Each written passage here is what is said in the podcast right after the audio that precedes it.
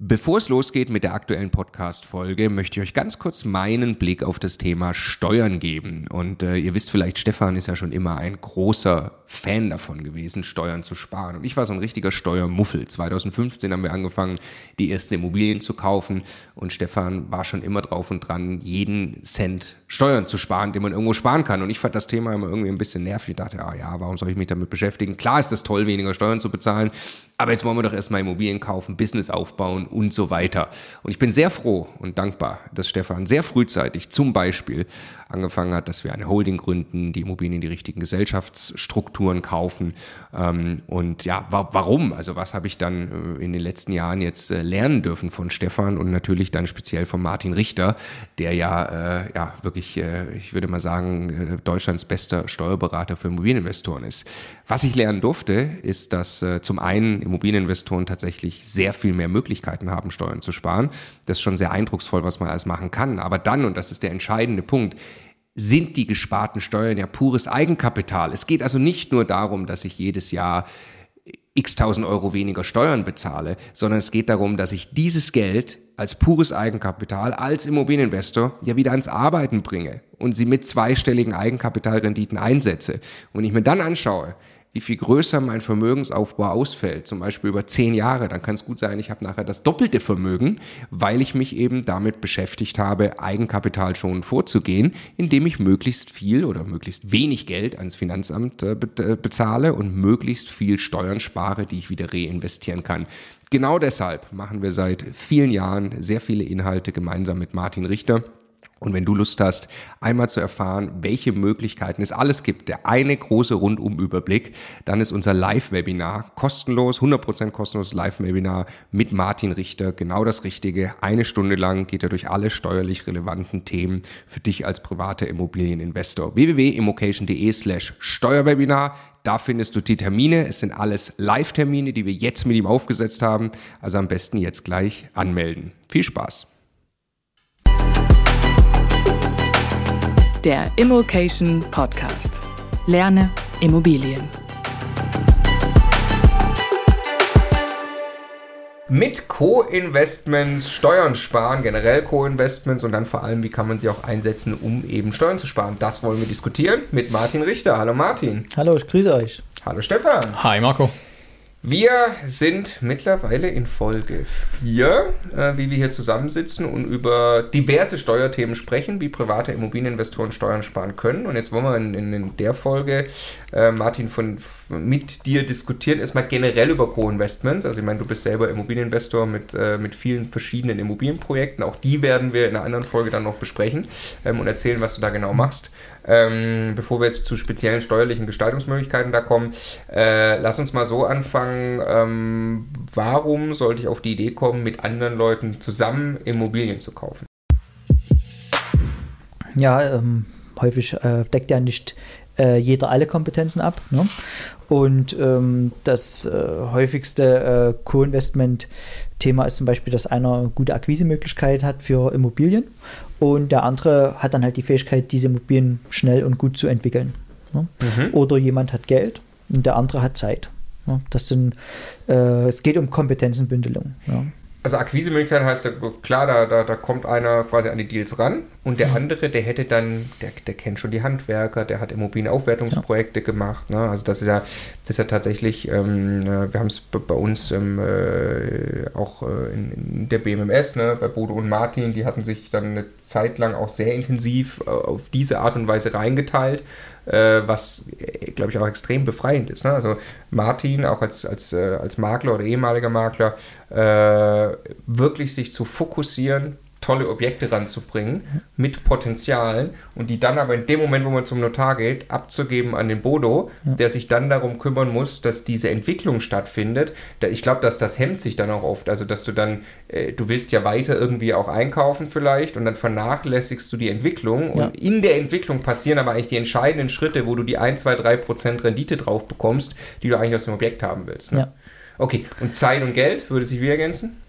Ja, ähm, jemand, der viel Geld hat, äh, kann ja sein, der hat eine gute Bonität, also in dem Sinne, dass er halt äh, äh, über das normale Maß hinaus äh, Arbeit leistet. Also gerade im Arbeitnehmerbereich, das ist ja ein sehr, sehr gutes Gehalt, nicht mit einem 9-to-5-Job äh, in vielen Fällen erreichbar. Ja. Und dann gibt es halt jemand, der hat äh, nicht die beruflichen Ambitionen, hat dafür ein höheres Zeitkontingent, wo, was er genau in die Entwicklung stecken kann, äh, nachdem die Immobilie akquiriert ist. Und oder ist vielleicht auch handwerklich begabt und kann einfach kann Dinge gut Noch umsetzen, besser, ja. so während der andere irgendwie ein besonderes Talent darin hat, mit seinem Job viel Geld zu verdienen. So, ja. Ne? Ja. Finde ich aber einen ganz interessanten Aspekt nochmal, weil, weil viele oft, wenn, wenn, wenn sie das Thema hören, äh, Co-Investments äh, mit quasi der Verteilung Zeit und, und Geld, dass viele daran denken, ich suche jemanden mit Geld, der also viele Millionen auf dem Konto hat. Möglicherweise schon irgendwo auf der Karibikinsel hockt äh, und mir jetzt einfach das Geld gibt, damit ich es arbeiten kann. Das ist natürlich auch ein gutes. Konstrukt, ne? ähm, zum Beispiel mit Eigenkapital ranzukommen, mit verdientes Kapital einzusammeln und so weiter.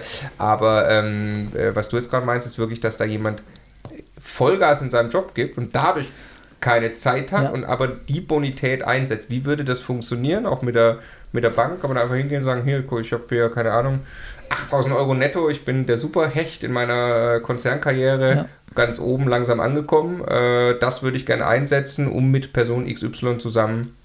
Genau, also man gründet ja dann äh, eine gemeinsame Unternehmensform, sei es egal, das ist egal, ob eine GBR, GmbH kommt dann aufs Investment an und äh, dann stellt die Bank ja auf die äh, Bonität der Gesellschafter teilweise mit ab. Ne? Und dann äh, bringt der eine quasi seine Bonität ein ne? und der andere bringt äh, dann die Arbeit ein im Nachgang. Also wir haben ja auch, ähm, äh, wir machen es eigentlich ausschließlich über Co-Investments. Wir haben eigentlich nur sechs Immobilien, also wir sind ja auch ein Co-Investment, beide zusammen so gesehen. Wir zählen aber schon als eins. mittlerweile als eine Person, weil wir, wir haben wirklich für uns mal, das ist ja echt ein krasser Vorgang eigentlich gewesen damals, wenn wir uns wir haben für uns mal entschieden, wir machen alles zusammen, was von uns, also ja, wenn äh, ich irgendwo Geld verdiene, gehört es uns beiden, wenn du irgendwo Geld verdienst. Ne? Also es ist schon, äh, war eine, eine weitreichende Entscheidung, die super war glaube ich, kann auch nach hinten losgehen, wenn man es mit der falschen Person macht. auf jeden Fall. Äh, aber auf jeden Fall haben wir jetzt dann wieder quasi Co-Investments, wo wir das Eigenkapital auch reingeben in Form von Darlehen in die Gesellschaft. Ja. Wie funktioniert der Vorgang, Martin? Also erstmal äh, finde ich das ganz gut. Ihr dürft nur nicht eure Ausgaben dann auch noch immer halbe halbe teilen. Das ja. wird dann Sozialismus sein. Ne? ähm, ich äh, ich habe ein äh, sehr wichtiges Leitbild auch von mir als Unternehmer.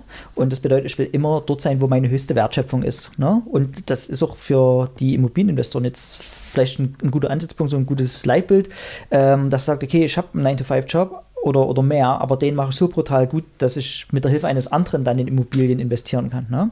Also das ist äh, mein Leitbild und äh, deshalb habe ich auch sehr, sehr viele Co-Investments, weil ich einfach als äh, Steuerberater äh, eine viel höhere Wertschöpfung habe. Zwar haben meine Immobilien auch eine Wertschöpfung, aber die muss jemand anders generieren, weil ich äh, kaum weiß, wie man Hammer und Nagel in die Hand nimmt. Ja. Weil du einfach mit, mit, mit deiner nächsten Stunde Zeit im Zweifelsfall den größeren Hebel hast, wenn du damit Geld als ja. Steuerberater verdienst und dieses Geld dann, wenn auch die Erträge geteilt sind, mit jemandem anderen in Immobilien investierst, als wenn du einfach Immobilieninvestor wärst mit der Stunde. Ne? Genau, ja. richtig.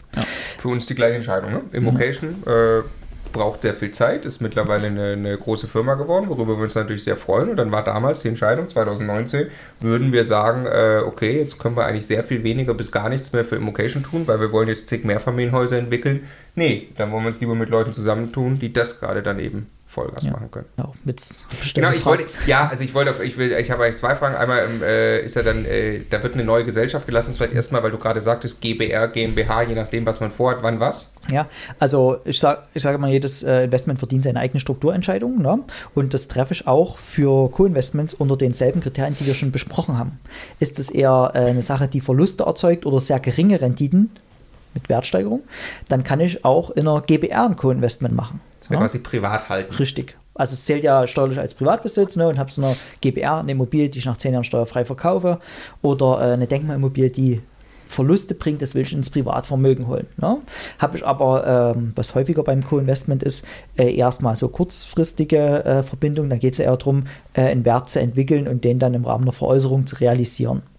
Und äh, solche Sachen, die mache, macht man wahrscheinlich lieber in einer Kapitalgesellschaft, weil die hat ja eine abgegrenzte Vermögenssphäre. Das heißt, auch ein hoher Gewinn, der dort erzielt wird, kommt nicht privat in meiner Steuererklärung an, bei 42 Prozent, sondern Immobilienveräußerung, die kann ich mit 30 Prozent besteuern oder mit 15 Prozent besteuern, wenn ich im Rahmen einer Vermögensverwaltung GmbH mache.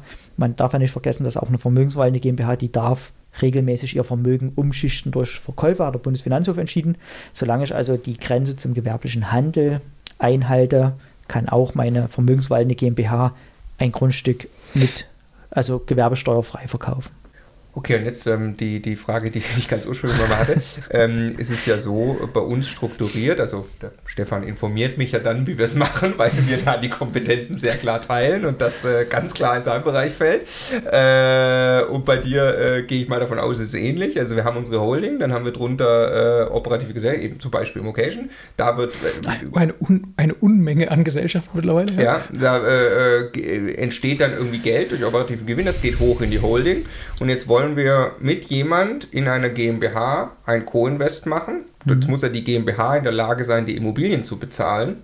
Und dann geben wir der GmbH ein Darlehen und das wird dann auch wieder über die Zeit zurückbezahlt. Ja. Wie funktioniert der Vorgang? Ja, also man gründet mit den Mitgesellschaftern eine gemeinsame äh, GmbH in deinem Beispielsfall. Ja. Und hier ähm, ist schon eine erste Weichenstellung zu beachten. Ne? Ähm, äh, stell dir mal vor, deine Mitgesellschafter, äh, die haben keine Holding über ihrer GmbH ne? und ihr wollt dann Gewinne ausschütten. Ne? Die haben eine ganz andere Besteuerungsprämisse als ihr. Ne? Oder ihr wollt äh, verkaufen. Eure Holding verkauft Anteile mit 1,5% Steuersatz, bekommt Ausschüttung mit 1,5% Steuersatz. Auf der anderen Seite, die Co-Investoren, die, die reden dann immer über 25 oder 27%, wenn sie die Anteile persönlich halten. Ja? Also die, die äh, Grundvoraussetzung für ein gemeinsames Investment, um das Steuerthema auch zu, also vom Tisch zu bekommen, äh, ist erstmal, dass eine gemeinsame äh, Ausgangsstruktur vorliegt. Und da mhm. würde ich den Co-Investoren dann auch immer empfehlen, äh, eine Holding drüber zu machen. Jeder gründet eine Holding? Genau. Die, gründet gemein, die gründen gemeinsam ja. die äh, Immobilien kaufende Tochtergesellschaft? Genau, ich investiere zum Beispiel nicht mit Leuten, die keine Holding mhm. drüber haben, weil äh, das ist dann, in, wenn man sich schon trennen will und dann vielleicht Anteile doch hin und her verschieben will, hat man noch einen weiteren Streitfaktor und das ist die Steuer. Und das unnötig. Unnötig. Weil am Ende kostet eine Holdingstruktur, also die Holding, ne, hast du schon so oft erklärt, ist, ist, die hat zwölf Buchungen im Jahr quasi, Kontenführungsgebühren und dann eine Ausschüttung im Jahr. Also die ja. kostet nicht viel, ne? Das ist wirklich überschaubar und äh, hat aber dann den riesen, diesen riesen Vorteil. Und es kann dann ja immer noch, wenn, wenn dann irgendwie auch Geld ausgeschüttet wird, kann er dann jeder mhm. entscheiden, ob er es privat braucht. Dann kann er es ja aus seiner Holding immer noch nach, genau. äh, in seine private Sphäre ausschütten. Ne? Genau, richtig. Ja. Also es nimmt einem eigentlich keine Möglichkeiten, aber es, es löst halt Konfliktpotenzial ja, auf. Ja. Ich hatte mal einen, ähm, einen Fall als, als junger Steuerberater, da hat jemand mit Anfang 30 sein Viertel Unternehmensanteil verkauft. Ne? Da hatte mit drei Mitstudenten äh, eine, eine Firma gegründet und der hat seinen Viertelanteil für 36 Millionen verkauft. Schön. Und da hatte ich einen Steuerbescheid von dem zur Prüfung auf dem Tisch. Und die, dieser ganz lapidare Satz, den jeder kennt, ne? bitte zahlen Sie bis zum 10. Mai so und so viel Geld. Ja. Achso, da gibt es auch kein besonderes Anschreiben. Nee, nee da war auch kein, kein Prüfstrauß dazu. Da stand dort, bitte zahlen Sie, keine Ahnung, was das Datum war, bis zum äh, 17. Juni 10.534.826 Euro. Irgendwie Komma so. sowieso. Ja, ja, genau. Also, und den habe ich dann hab ich geschwärzt äh, und habe dann meinen Studenten immer gesagt, hier, ich will euch mal einen Steuerbescheid zeigen, so sieht meiner aus. ja, aber das ist, ähm, und an den Fall muss ich immer denken, weil hätte dem jemand gesagt, dass man mit einer kleinen Holding UG, die gab es damals noch nicht, hätte eine GmbH gründen müssen, dass man mit einer kleinen GmbH oben drüber ne, mhm. 10 Millionen Steuern hätte sparen können. Ne? Ähm, ja, ja. Das, genau. Und deshalb, was du sagst, die, die kostet nichts, aber die Ersparnis, also die kostet schon was, ein Tausender im Jahr, ne? Die Holding, aber die Ersparnis, die du mit so einer Holding erreichen kannst, die geht ja bis ins Unendliche. Also das ist ja das Geld, was dann da ankommt, kann dann jeder mit seiner Holding selbst entscheiden, wann er es auf dem Privatkonto haben will. Ja. Und dann würden die 25% anfallen wenn man nicht, so wie du sagst, die existieren gar nicht, weil es da noch ganz viele andere Möglichkeiten gibt, ja. äh, die dann langfristig auch zu sparen. Aber genau, deshalb es, Holdings für alle. Es ist ja ein Blödsinnsargument zu sagen, die Holding kostet Geld und deshalb will ich, das will ich nicht ausgeben. Ne? Also entweder glaube ich daran, dass das funktioniert, was ich mache, und dann ist es in jedem Fall richtig, die Holding zu haben, weil die Zahlen groß genug sind, ja. oder ich glaube da nicht dran, aber dann brauche ich auch die, dann brauche ich das ganze Investment nicht machen. Ja. So, ne? Es gibt eigentlich das Szenario nicht, dass man es tun will, aber die Holding dann keinen Sinn macht. So.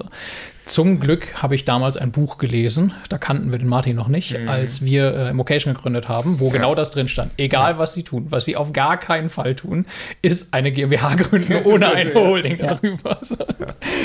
ja. Genau. Äh, Nochmal zurück. Wir geben da ein Darlehen rein, damit die GmbH damit Immobilien kaufen kann. Genau. Ja? Weil, warum nicht? Warum gibt es nicht als Geld, als Kapital? Ja ähm, wenn du Kapital reingibst in, in, Form von Stammkapital oder einer äh, Kapitaleinlage, dann hast du erschwerte Bedingungen, um das Geld steuerfrei wieder rauszubekommen. Weil sich andere Geschäftspartner eigentlich darauf verlassen dürfen, dass das jetzt zum Haftungskapital der Gesellschaft gehört. Ja, oder weil es eine Gesamt gesamthänderische äh, Kapitalrücklage ist ja. ne, und so weiter. Und man kann ein Darlehen machen, man ist nicht verpflichtet, in dieser Konstellation einen hohen Zins zu verlangen. Ja. Ähm, bislang musste man immer einen kleinen Zins verlangen. Selbst das wird jetzt aufgrund der Niedrigzinsphase wahrscheinlich vom Gesetzgeber abgeschafft. Also du kannst wahrscheinlich bald, bisher musste 0,1% Zinsen nehmen, das ist wichtig, einen Zins zu haben, bald kannst du wahrscheinlich ein völlig zinsloses Darlehen in eine Tochtergesellschaft geben und einfach stehen lassen. Ähm, mhm. Warum solltest du das in irgendeine Kapitalrücklage einzahlen? Da, die Liquidität ist dort, wo sie hingehört und du hast jederzeit die Möglichkeit, wenn Liquidität in der Gesellschaft entsteht, dir das äh, zurückzunehmen, ja. steuerfrei.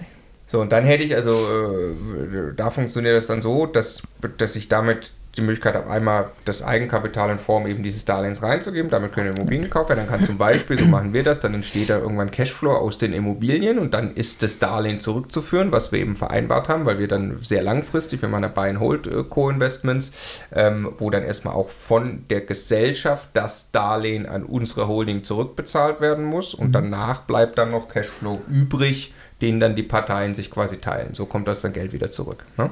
Richtig, ja, genau. So, und jetzt lass uns mal eben, das ist jetzt, sagte ich gerade eben schon, Buy and Hold.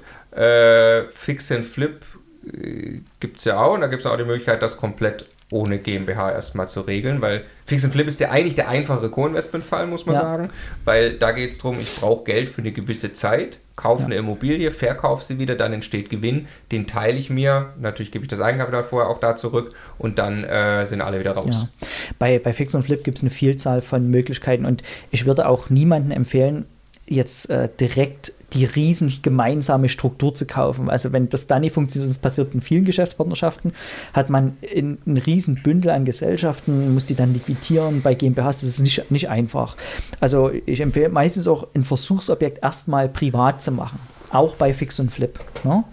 Ähm, in der Regel beim ersten Objekt, was man dreht, wird nicht, äh, es entsteht nicht so ein brutal hoher Gewinn. Also die erste Eigentumswohnung, die kann man auch privat mal besteuern, vor allem wenn man sich den Gewinn noch teilen muss. Und mit einem privat verkauften Objekt ist man auch kein gewerblicher Grundstückshändler. Man hat ja drei Schüsse frei. Ne? Da kann man erstmal üben. Und wenn man nach dem ersten oder zweiten Objekt sagt, was man erfolgreich gemacht hat, wow, äh, die Geschäftspartnerschaft, das kann funktionieren, dann kann ich für Fix und Flip auch eine Struktur gründen. Und selbst dann, wenn ich dann immer noch sage, ich möchte keine Struktur gründen, weil ich mich nicht auf Lebenszeit hier mit jemand äh, binden möchte in einer Gesellschaftsform, gibt es auch ein sehr schönes Modell, äh, was man häufig in den Fällen nimmt, wo wirklich äh, die, die äh, gemeinsame Investorentätigkeit so getrennt ist, dass einer wirklich nur Geld gibt und der andere das Objekt akquiriert, die Arbeit macht, den Verkauf gestaltet und dann das Geld zurückzahlen will. Ne? Da äh, gibt es ein, ein, eine Vertragsform, das nennt sich partiarisches Darlehen. Und dort bekommt der Geldgeber keinen festen Zins, sondern er bekommt einen Gewinnanteil. Das ist sein Zins. Ne? Also mhm. da gibt ein Geldgeber jetzt 100.000 Euro, bekommt ein halbes oder ein Prozent Festzins. Und äh, zusätzlich bekommt er aber beispielsweise noch 25 Prozent des Projektgewinns. Mhm. So, und von den die 100 nehme ich als Eigenkapital, 500 kriege ich noch von der Bank, krieg, äh, kauf was für 600.000 und entwickelt das und verkauft es für eine Million wieder. Habe ich 400.000 Gewinn und da steht dann neben seinem Zins, also noch ein Viertel des Gewinns, also nochmal 100.000 dem Kapitalgeber dazu. Und dafür brauche ich jetzt keine GmbH-Struktur, das kann ich auch einfach so als Privatperson machen? Das kann man als Privatperson machen. Auch der Serviette schreiben, also also wir sind ja fremde Dritte, da haben wir Vertragsfreiheit und können das gestalten, wie wir wollen. Äh, man kann auch einen mündlichen Vertrag schließen, wenn du die Servette noch sparen willst oder keinen Stift dabei hast. Ne? und dann äh, macht man das. Es könnte aber auch eine, eine GmbH sein, zum Beispiel, die mir alleine gehört. Ne? Ja. Also eine gewerbliche GmbH, die vielleicht das auch regelmäßig macht und wirklich Grundstücke handelt und flippt. Ne? Ja. Ich möchte aber nicht, dass jemand anders mit an der GmbH beteiligt ist, weil ich vielleicht auch wechselnde Geschäftspartner habe, aber ich kann mir von wechselnden Partnern partiarische Darlehen geben lassen, die dann jeweils für ein Projekt äh, beteiligt sind. Ja. Also man kann ja auch von mehreren Geschäftspartnern, weil man ja projektspezifisch den Ja. Gewinn auch äh, ermitteln kann. Ja. Und das hat den Vorteil, bei dem Kapitalgeber sind es Einkünfte aus äh, Kapitalvermögen. Also der hat nur 25% Steuern auf, Ja. auf diesen Zins. Ne?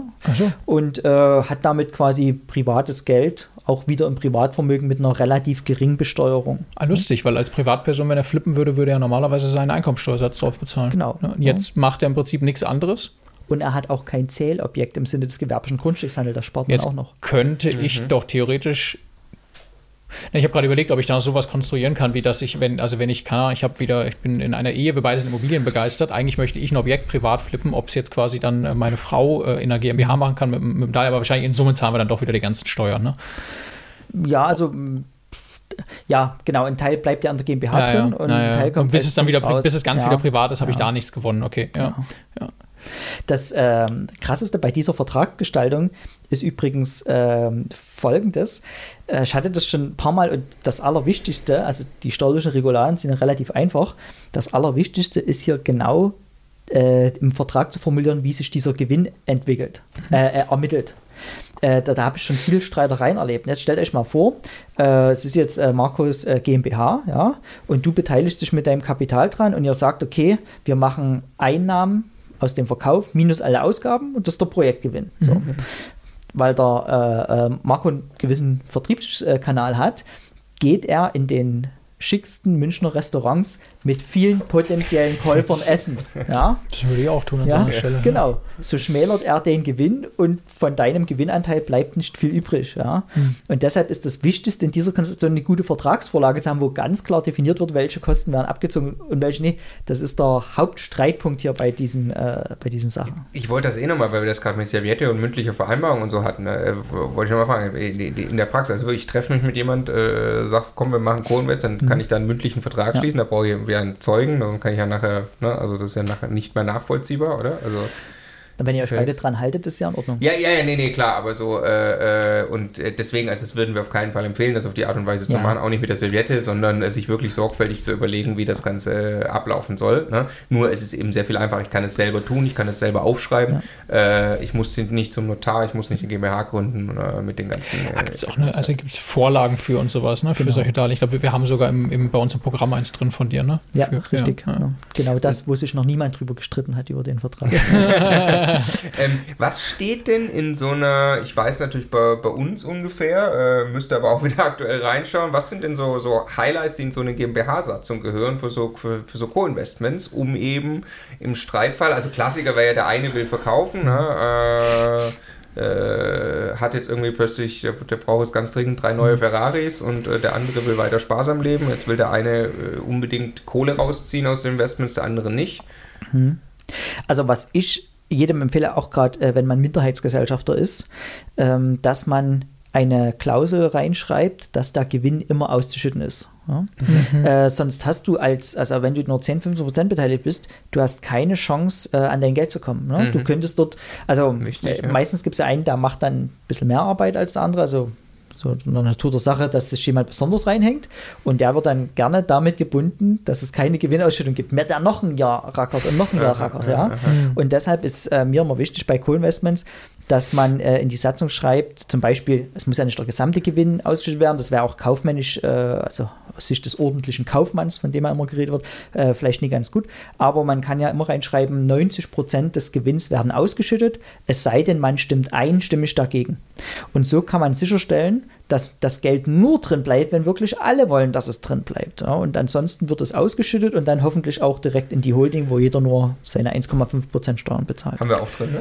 Ja, ja, und es gibt dann, also es, das sind relativ viele Sachen, die, die, auf die man dann kommt, wenn man es zu Ende denkt. Also was, was äh, immer eine Rolle spielt, jetzt gerade auch bei, äh, bei so Privat-GBR-Verträgen zum Beispiel, ist ja das ganze Thema mit dem äh, ehelichen Güterstand und sowas. Ja. Ne? Also wir sind unverheiratet, machen jetzt so eine Gesellschaft, jetzt heiraten wir, statistisch 50 Prozent der Ehen werden geschieden, also rein statistisch trifft uns das quasi. Und was passiert dann mit äh, dem gemeinsamen Immobilienvermögen? Weil es ist ja kein Geld da, um irgendwen abzufinden oder sowas. Ne? Und also gibt es schon viele Dinge, wo es sehr, sehr wertvoll ist, immer auf so Musterverträge zurückzugreifen, ja. wo, wo jemand da schon drei, vier Iterationen von Problemen durch hat und weiß, was alles reingehört. Ne? Ja, ja.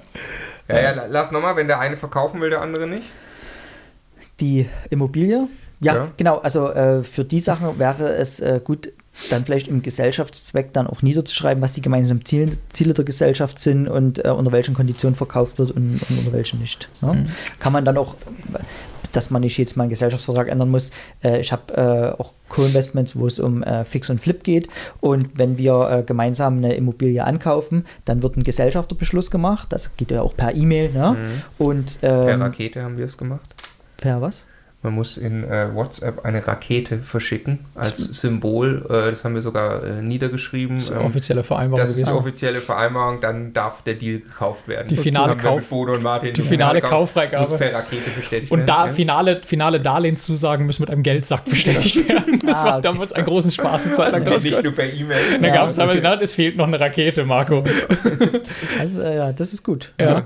Äh, auf jeden Fall ist ja bei mir, also wegen meinem Workload bin ich eher der Kapitalgeber in solchen Situationen und als Steuerberater darf ich auch nicht bei der Gesellschaft Geschäftsführer sein. Mhm. Ja?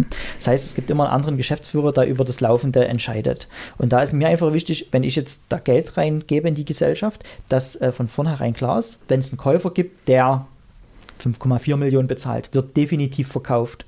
Nach einem Jahr wird es für 4,8 Millionen angeboten und so weiter, dass äh, ich sicher sein kann, dass mein Geld nicht äh, mhm. zu lange gebündelt wird, weil der Geschäftsführer, der auch Gesellschafter ist, sich mal noch ein Jahr Zeit lässt, weil er es noch zu einem Euro mehr verkaufen will. Mhm. Das äh, sind auch Themen, mhm. die, die äh, ja, vorher abgestimmt werden. Ja, das, das, kann man objektspezifisch machen. Ich glaube, das ist wirklich wichtig auch für sich selber, wenn man auch anfängt mit Co-Investments, sich über diese Fälle Gedanken zu machen, einmal zu überlegen, was will man eigentlich. Ne? Ähm, also macht wirklich Sinn, diese, diese Satzung sich zu überlegen.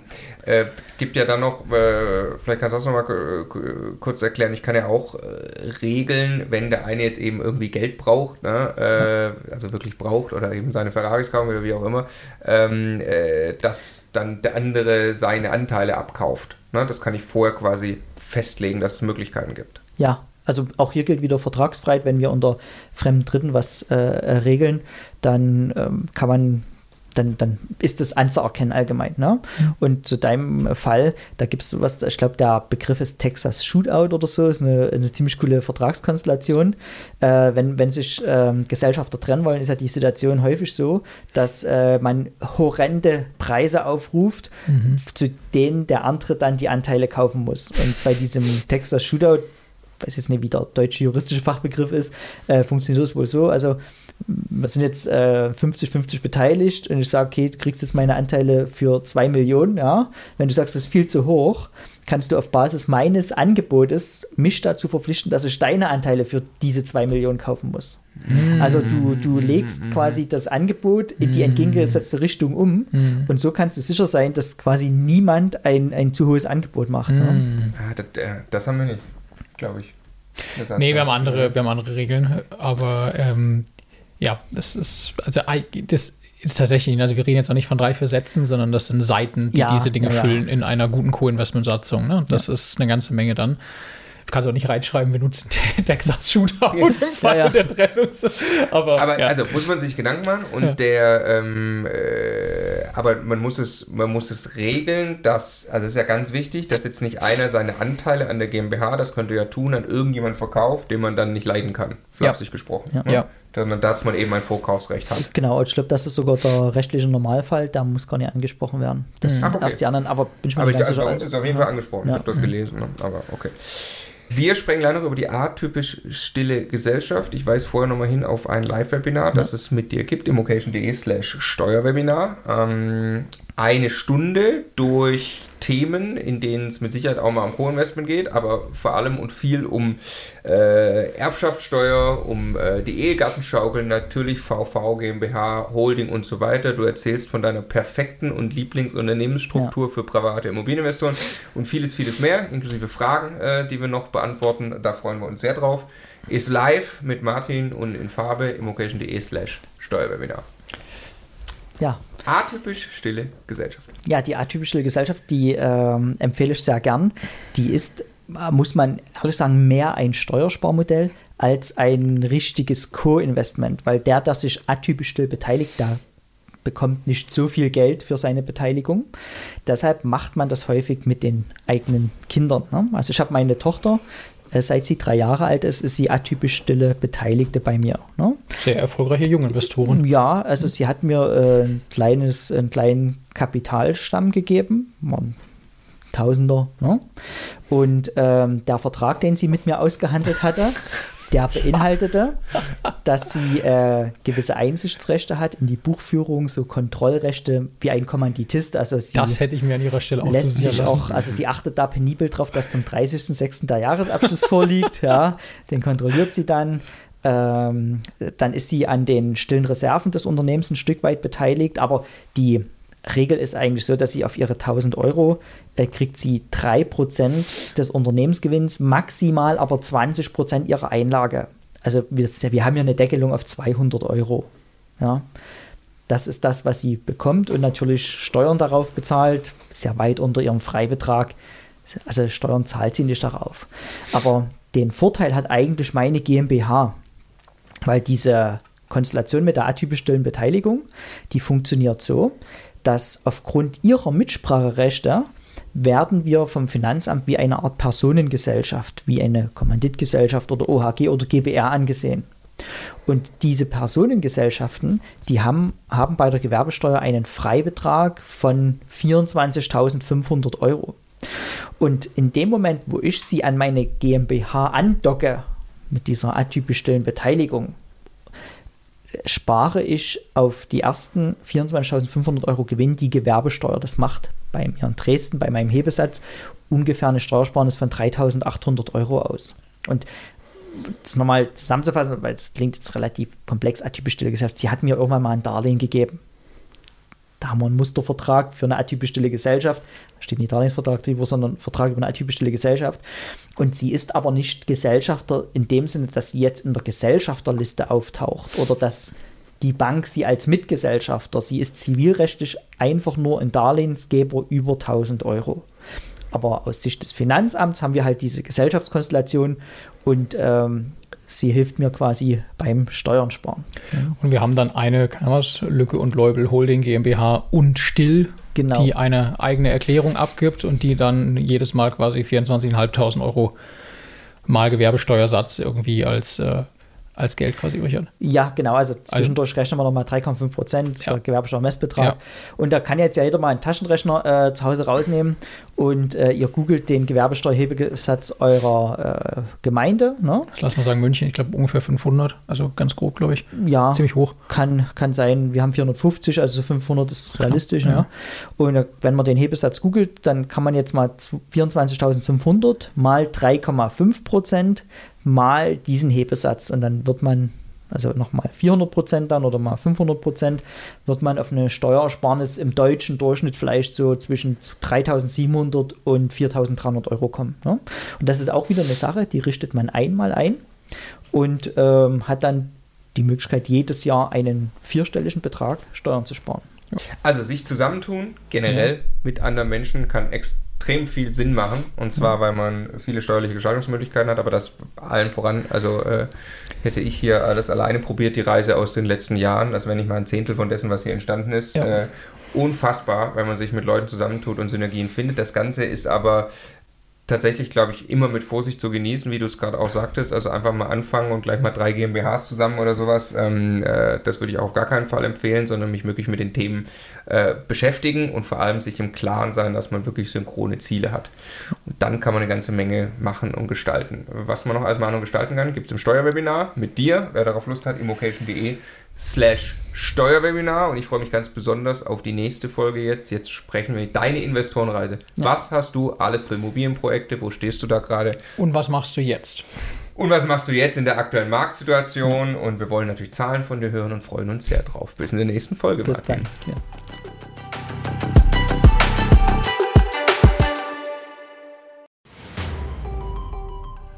Jetzt nochmal der Hinweis, bevor ihr die nächste Folge weiterzieht, auf unser Steuerwebinar. Live mit Martin Richter, also dem Steuerberater für Immobilieninvestoren in Deutschland. Äh, wirklich äh, live, also genau diese Termine. Und äh, es wird einen Überblick geben über all die großen Möglichkeiten, als Immobilieninvestor Steuern zu sparen beim Bestandsaufbau, aber auch wenn man schon Vermögen hat, was man im Bestand sortieren kann, um einfach mehr Geld übrig zu behalten, wie man Vermögen weitergeben kann und so weiter. Also, glaube ich, ein absolutes Muss für jeden Immobilieninvestor. Ja, Stefan, du bist ja eh schon ein großer Steuerfan immer gewesen. Für mich ist ja eher anstrengend, aber man kann es auch nicht ignorieren. Die Potenziale sind äh, wirklich extrem, die man speziell als privater Immobilieninvestor hat. Deshalb immocation.de slash Steuerwebinar. Da kann man sich anmelden, ist 100% kostenlos, ist live, gibt nur diese Termine, die dort stehen. Wir freuen uns auf euch.